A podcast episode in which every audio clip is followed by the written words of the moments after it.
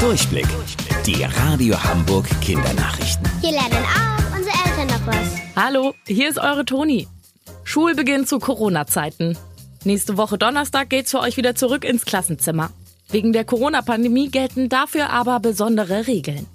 Carolina Koplin aus den Nachrichten hat das für euch zusammengefasst. Schüler einer Klasse können wieder zusammen unterrichtet werden. Die verschiedenen Klassenstufen sollen aber nicht vermischt werden. Hier gilt noch Abstand halten. Zusätzliche Vorsichtsmaßnahmen sollen auch für Fächer wie Sport oder Musik gelten. Beim Singen muss zum Beispiel ein Abstand von zwei Metern eingehalten werden. Schulsenator Thies Rabe empfiehlt den Schülern zudem, einen Mund-Nasenschutz außerhalb des Unterrichts zu tragen. Pflicht ist das jedoch nicht. Erwachsene, also zum Beispiel Eltern, müssen jedoch eine Maske tragen, wenn sie die Schule betreten. Klassenreisen oder Ausflüge wird es bis zu den Herbstferien übrigens nicht geben. Schulsenator Rabe findet, dass die, wie er sagt, wertvolle Schulzeit optimal und intensiv für den Präsenzunterricht genutzt werden soll. Danke dir, Carolina. Bunte Parade in Hamburg.